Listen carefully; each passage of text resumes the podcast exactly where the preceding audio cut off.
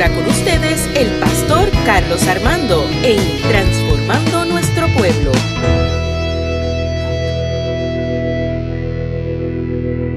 Hermosa presencia del Señor en esta mañana. ¿Cuántos dicen amén conmigo en esta hora? Que Dios ha sido bueno, es bueno y será bueno siempre. Amén. El tema de hoy, permanezcan en mí y yo en ustedes, según el calendario litúrgico. El texto se basa en Juan capítulo 15, del 1 al 8. Juan capítulo 15, del 1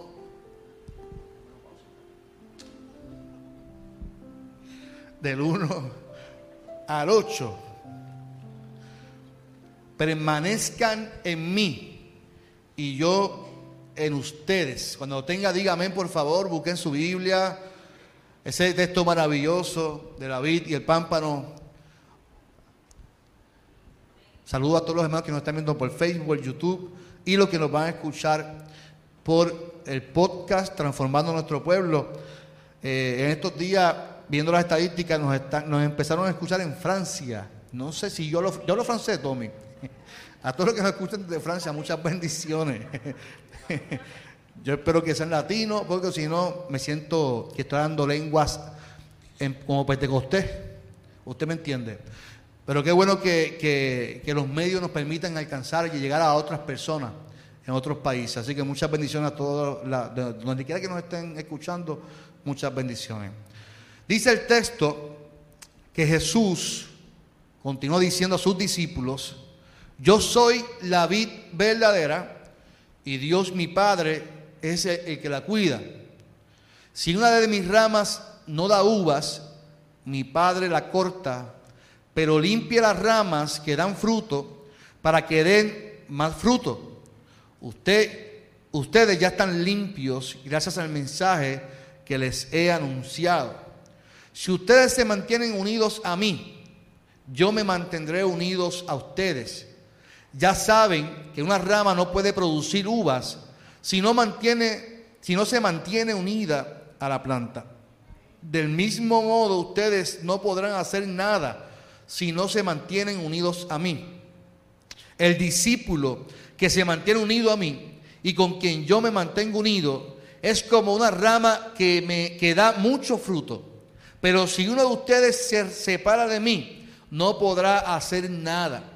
Al que no se mantenga unido a mí, le pasará lo mismo que las ramas que no dan fruto. Las cortan, las tiran y cuando se secan, les prenden fuego. Si ustedes se mantienen unidos a mí y obedecen todo lo que les he enseñado, recibirán de mi Padre todo lo que pidan. Si ustedes dan mucho fruto y viven realmente como discípulos míos, mi Padre estará orgulloso de ustedes. Padre, en esta mañana te damos gloria y honra por tu palabra. Te pido que hables a nuestro corazón y que nuestras vidas eh, sean transformadas por tu presencia y por tu palabra. Tu palabra es viva, tu palabra es como una espada de dos filos que entra y penetra hasta lo más profundo de nuestras vidas, Señor. Que así sea hoy en nuestras vidas esta palabra, que cale lo profundo de nuestras vidas y que nos transforme, nos rompa y que nos haga de nuevo. En el nombre de Jesús oramos. Llega conmigo, amén. Fíjese que es un texto que ya hemos hablado, hemos predicado muchas veces, yo, yo sé que usted lo ha escuchado muchas veces.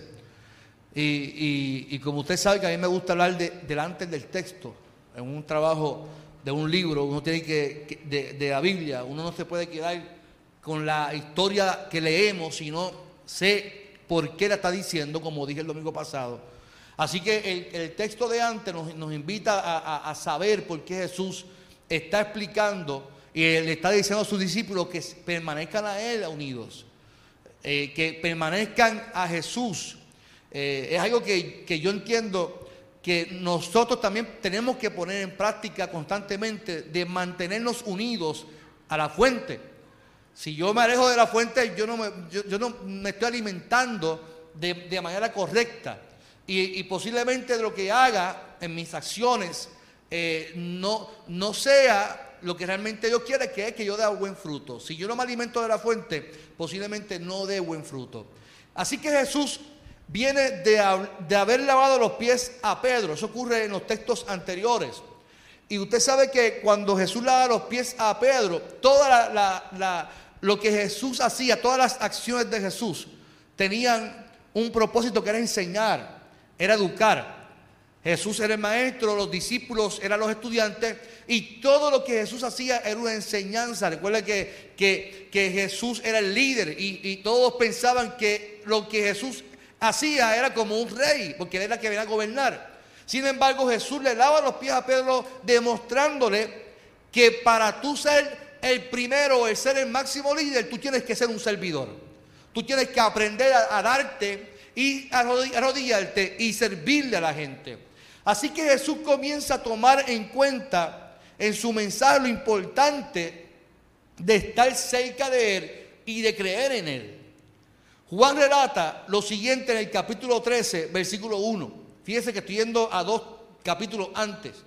Él, dice el texto, Él siempre había amado a sus seguidores que estaban en el mundo y los amó de la misma manera hasta el fin. O sea, Juan está siempre relatando de lo importante, la importancia de estar cerca de Jesús y del amor que tiene Dios Padre para entregar y, enviar a su Hijo para que esté cerca de sus discípulos y de su pueblo. En su mensaje, en su testimonio de vida, Jesús siempre mostró amor para todos. Eso es importante que usted lo entienda, sean judíos, sean gentiles, sea de otro pueblo, de otra nación. Jesús siempre les mostró el amor de Dios a todos por igual. Recuerde que esa era la enseñanza Jesús sabía que su hora también estaba por llegar y de ir a la casa de su padre. Por lo tanto, así que su mensaje comienza a dar un giro este, en el capítulo 14. Comienza a dar un giro de la importancia de permanecer en Él. Como el mensaje de Jesús cambia, da un giro. La pregunta era, ¿dónde es que Jesús entonces estaría? Fíjese que le está diciendo a sus discípulos del, amor y del servicio, de todo lo que... Ahora el, mensaje de Jesús cambia y comienza a decirle que no se preocupen, confíen en Dios, pero también confíen en quién? En mí. En la casa de mi Padre hay lugar para quién? Para todos. Fíjese, ahora está diciendo a sus discípulos, confíen en mi mensaje, lo que estoy diciendo. Ya mi hora está por llegar. Ahora es importante que usted confíen en lo que yo le estoy diciendo. Por eso yo repito lo que siempre digo. La salvación del ser humano no depende de nosotros. Depende de aquel que murió por nosotros. ¿Cuántos dicen amén a eso? Jesús afirma que en su casa hay espacio para todos. No para un grupo exclusivo. Hay la salvación es para un grupito, para no, no, no. La casa de mi padre, en la casa de mi padre, hay lugar para quién? Para todos. Y la preocupación de sus discípulos era genuina. Tú dices que morirás, que te levantarás a los tres días y que luego te irás a la casa de tu padre y que en esa casa hay lugar para todo el mundo. Así que dice que no nos preocupemos, porque regresaré para estar juntos nuevamente con ustedes. Pero hay un desafío en el texto. El desafío de los discípulos y también es nuestro desafío. Es que dice el texto, ustedes ya saben a dónde voy y saben también el camino que deben tomar. Fíjese, ustedes saben el camino hacia donde yo voy. ¿Cuál es el camino hacia donde yo voy? Hacia casa de mi padre. ¿Cuál es el camino que ustedes deben de tomar? Ahí está el desafío. ¿Cuál camino? ¿A qué se refiere Jesús? la pregunta que yo me hago, ¿se refiere al pecado o a los santos? Ese es el camino que, habla el texto, porque que mucha iglesia habla de eso, de que hay que, de la, santidad y, de, y habla del pecado y constantemente juzgamos al pecador. Eso es lo que está hablando Jesús. Ustedes saben cuál es el camino. ¿Se refiere a eso? ¿O se refiere al reino predicado y vivido por Jesús? Tomás le cuestionó. Recuerden que Tomás era boricua. Dice, conmigo. Tomás era ahí de. de los prados, no sé, algún lado aquí de agua era. Tomar le cuestiona a Jesús, si no sabemos a dónde tú vas, ¿cómo vamos a saber cuál camino tomar? Lo, lo voy a repetir. Ah, si no sabemos a dónde tú vas, ¿cómo vamos a saber cuál camino tomar? Como buen boricua, Tomás no entiende a Jesús. Y muchos de nosotros pensamos que el camino son dos factores. El camino es el bien o el mal, porque eso es lo que se nos enseñó. O camino hacia donde está Jesús. Jesús no se refería al camino hacia donde Él va, sino al camino que Él trazó en la tierra. Fíjese lo interesante, si no sé cuál camino hacia dónde tú vas, ¿cómo vamos a seguirte? Caramba, si llevas un proceso conmigo, ¿cómo no vas a saber que el camino que estoy trazando? Que el reino de los cielos está con ustedes y ustedes tienen que seguir ese camino que es el reino de los cielos. Jesús dice entonces, yo soy el camino, mi amado. Yo soy la verdad y soy la vida. Y sin mí nadie puede llegar al Dios el Padre. Me hace preguntar, caramba, esta gente caminó con Jesús, fueron parte de su, y perdone mi expresión, usted, usted me conoce, yo soy de Carolina. Esta gente camina con Jesús, fueron parte de sus enseñanzas, pero no comprendían lo que Jesús estaba haciendo. Entonces Felipe, que se crió acá en, en Borinquen, le dice a Jesús, pues si es así, pues déjanos ver al Padre. Si como tú dices, déjanos ver al Padre. Y eso es esta sensación de tener el control de las promesas. Déjanos saber todo. Déjanos saber todo lo que tú estás diciendo. Y sabes una cosa, mi amado y mi amada. La esperanza de sus discípulos era exactamente con quien caminaban. Él era la esperanza. Pero no se daban cuenta de que caminaban con la promesa que caminaban con el Hijo de Dios, no se daban cuenta que con quien caminaba les estaba enseñando ese reto que era el camino, era la verdad y era la vida. Algo ocurría que no lo entendían. Ante la pregunta de Felipe, Jesús le dice a Felipe, Felipe, Felipe, yo me imagino Jesús como que en serio, Felipe, Felipe. Hace mucho tiempo que estoy con ustedes, dice Jesús. Y todavía no me conoce Felipe. El que me ha visto a mí, también ha visto a mi Padre. Es la misma situación que muchos experimentan hoy. No disfrutan la experiencia de hoy pensando en recibir lo que van para mañana. O sea, estamos con, somos hijos de Dios, somos hijas de Dios. ¿Cuántos dicen amén porque somos hijos de Dios? Y no disfrutamos hoy pensando en el mañana cuando hoy tenemos vida, respiramos y tenemos la bendición de caminar un camino con Dios. Y Felipe dice, muéstrame el camino, pero Felipe, Felipe, si, si me conoces a mí, conoce al Padre. Si estás conmigo, si aceptaste a Jesús hoy, en el 2021, estás con el Padre, todo lo que hagas hoy será prosperado y bendecido en nombre del Señor. No, pero yo quiero conocer cuál es el Padre, o si estás caminando con Él. Así que ante la incógnita de los discípulos, le desaparece, la desaparición de Jesús, el afán, Jesús narra una historia o una parábola muy peculiar que afirma lo dicho anteriormente. Y es la analogía o la historia de la, de la, de la vid y el pámpano. Y la, la parábola que se refiere a Jesús, él mismo como la vid verdadera y que su padre era el que la cuida, o sea, Jesús era el viticultor. Y ante la incógnita de cómo era el padre, Jesús afirma, mi padre es quien me cuida. Y cuida de la vid y cuida también de quién?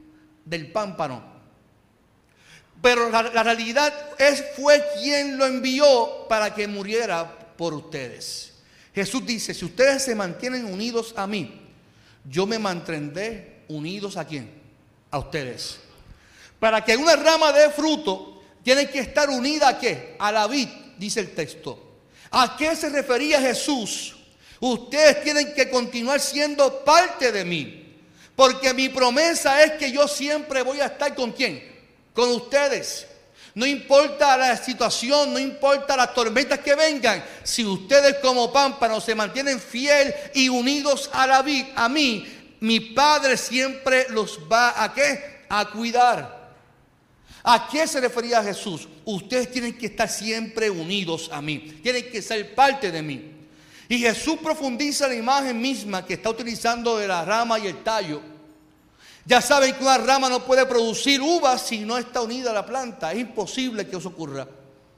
De ese mismo modo, ustedes separados de mí, nada, dice Jesús, pueden hacer. No sé si a ustedes les pasa o se suele que intentan hacer las cosas por sus pantalones, intentan, intentan, intentan. Pastores, que no me sale, no me sale. Dale la oportunidad a Jesús.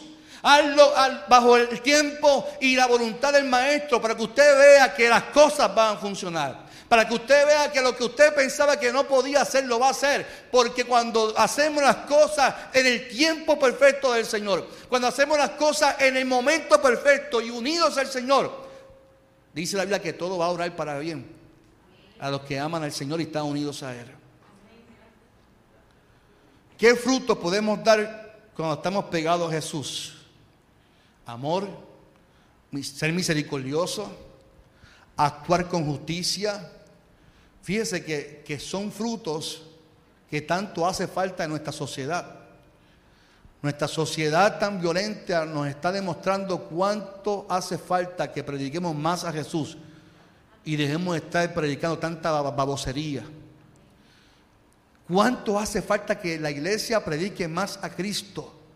Cristo es el centro de todo, iglesia.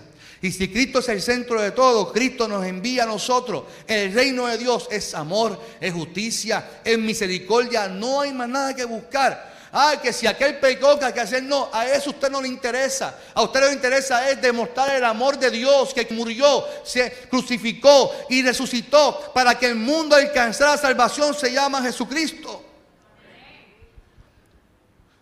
Tenemos una responsabilidad de dar frutos, iglesia. Cuando alguien está en la iglesia pero no cumple con lo antes mencionado de amor, misericordia, justicia, es que ha dejado a un lado el tallo y quiere vivir dando otros frutos que no son los de Dios. La iglesia está llamada a vivir pegados a Jesús. Vuelvo y repito, ese es, el, ese es el centro, no hay otra cosa. Ni los pastores, ni los ministros, ni, ni nadie puede ser el centro de una iglesia. Si usted pertenece a una iglesia donde el pastor es el centro, usted está, en el lugar equivocado. Y que todo tiene que girar en torno a los líderes, a los pastores, a los ministros, a los cantantes. Todo eso es erróneo. El centro de todo ministerio, el centro de la iglesia, el centro de la tierra, del mundo, de Puerto Rico, se llama Jesucristo. Él fue quien murió por nosotros. La iglesia, nosotros tenemos que pegarnos al Señor. Tenemos que pegarnos al Señor. Tenemos que pegarnos al Señor para dar buen fruto, para dar amor, para tener, para poder comprender, para poder, para poder amar como Dios nos ama a nosotros. Él afirma que Él es la vid verdadera, o sea que Él es el tallo que alimenta a los pámpanos, pero está el viticultor quien es el que la cuida. Jesús dice que si una de las ramas de los pámpanos no da fruto, mi padre la corta, limpia las ramas que dan fruto para que den más fruto. A mí me encanta esa analogía del viticultor. Y me pongo a leer sobre el viticultor y cómo es que funciona esta dinámica de la vid. Aunque yo en mi vida he sembrado ni, una pepita de, de, en mi vida, imagínense.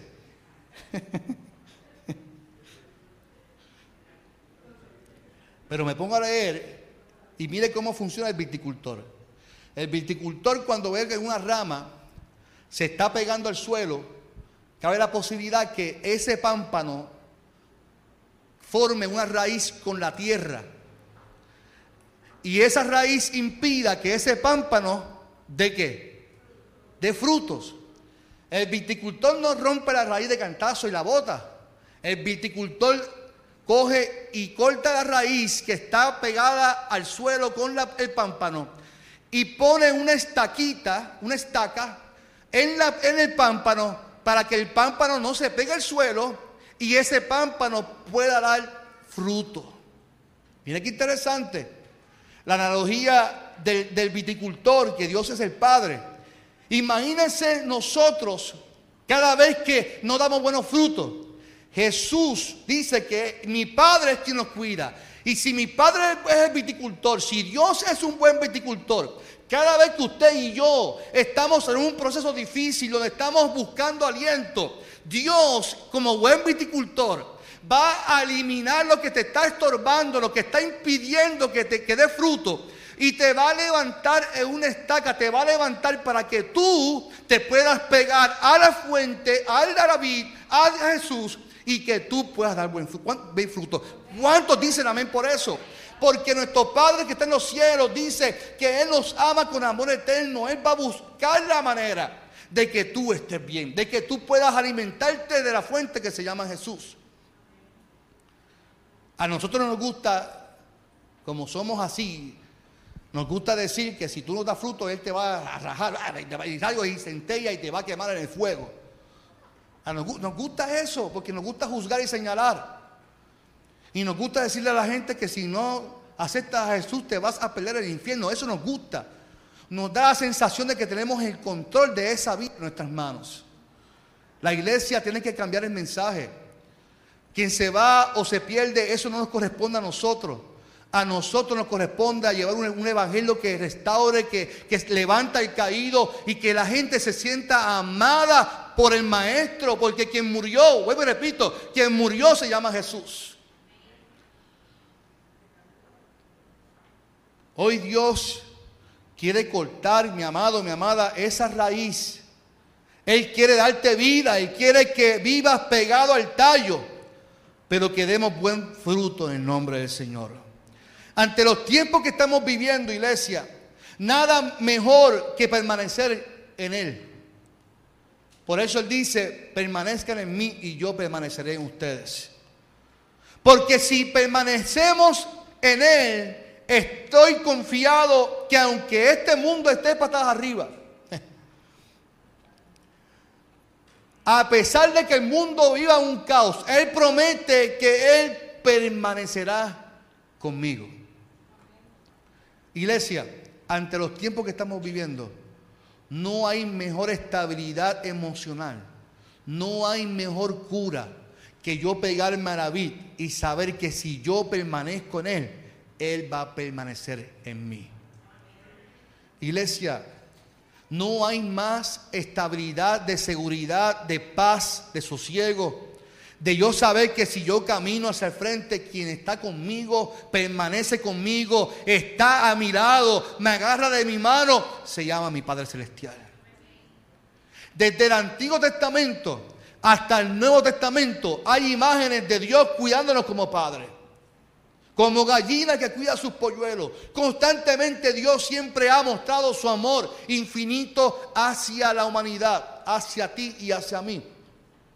Por lo tanto, nuestra responsabilidad en este tiempo que estamos viviendo y siempre, aunque las cosas estén bien o estén mal, es que tenemos que permanecer en el Señor.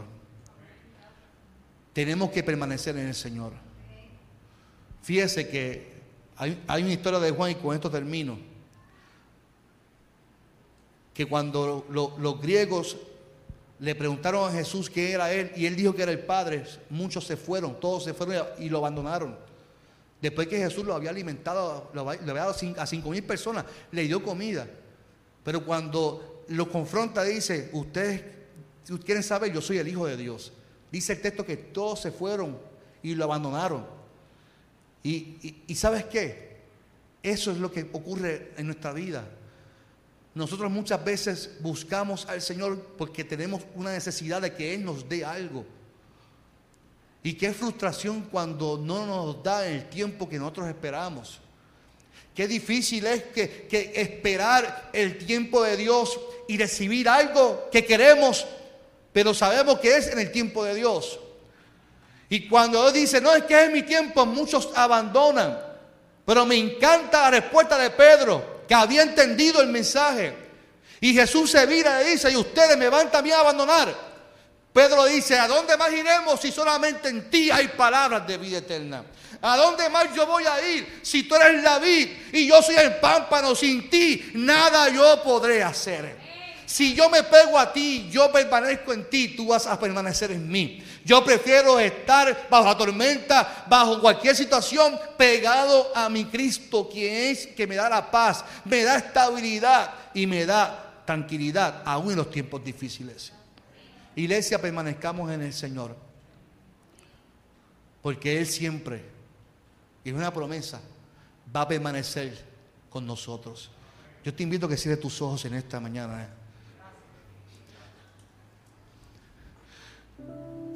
Aleluya. Cierra tus ojos en esta mañana.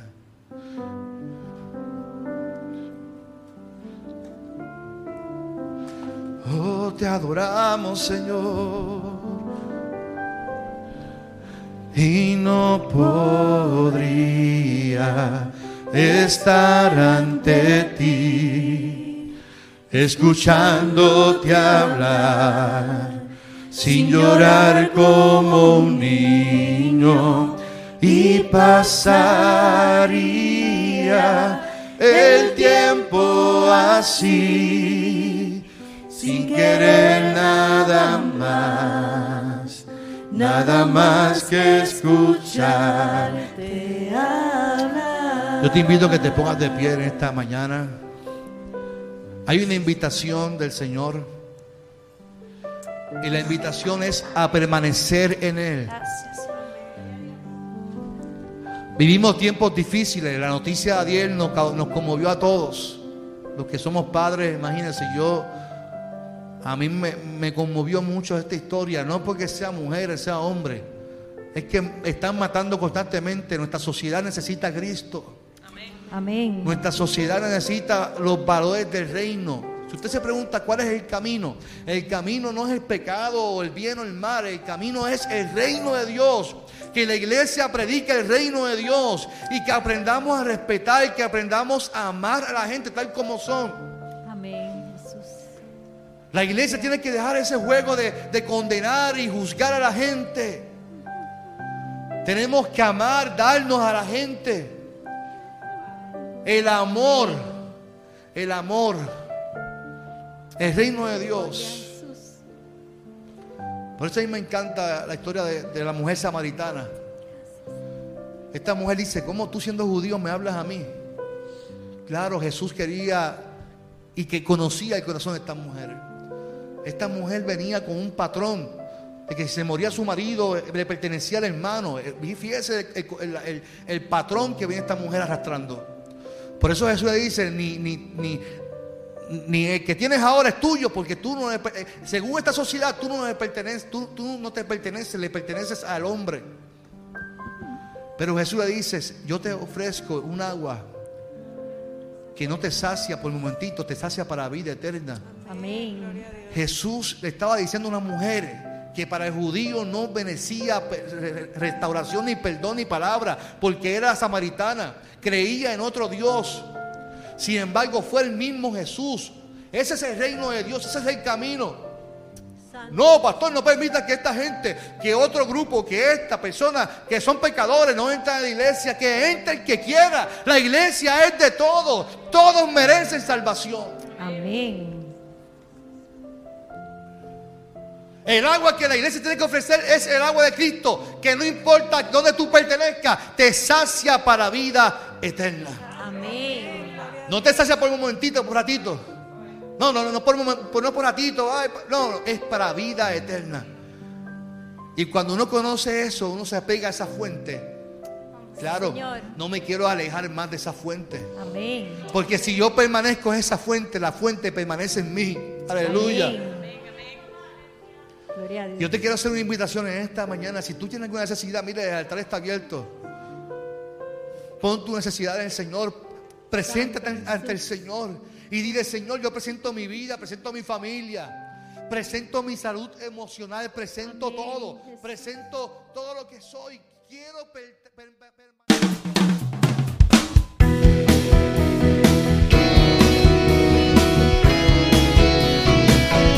Esto fue Transformando Nuestro Pueblo con el pastor Carlos Armando.